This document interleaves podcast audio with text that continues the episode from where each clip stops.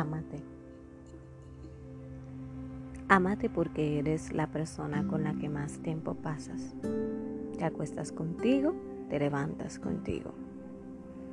Ámate porque eres único y jamás la genética repetirá a uno como tú. Ámate porque eres el ser que más íntimo te conoce, sabes tus más escondidos secretos. Por qué, lo que te alegra, enoja, lo que te hace correr o parar, lo que te hace feliz y llorar. Ámate porque eres el único que te puede amar como quieres que te ame alguien más. Ámate, porque aún Dios mismo nos manda a amarnos. Y si lo dudas, lee Mateo 22, versículo 39 en un momento donde a Jesús le preguntan cuál es el mayor mandamiento. Él le contestó, amar a Dios sobre todas las cosas.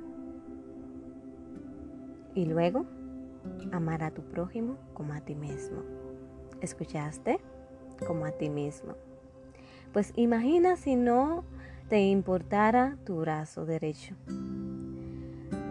Sea cercenado por imprudencias y rebelión, ¿cuánto más te importará el brazo derecho e izquierdo de tu prójimo? En la medida en que te ames, te disfrutes, te estimes, te respetes y valores, así mismo lo harás con los demás.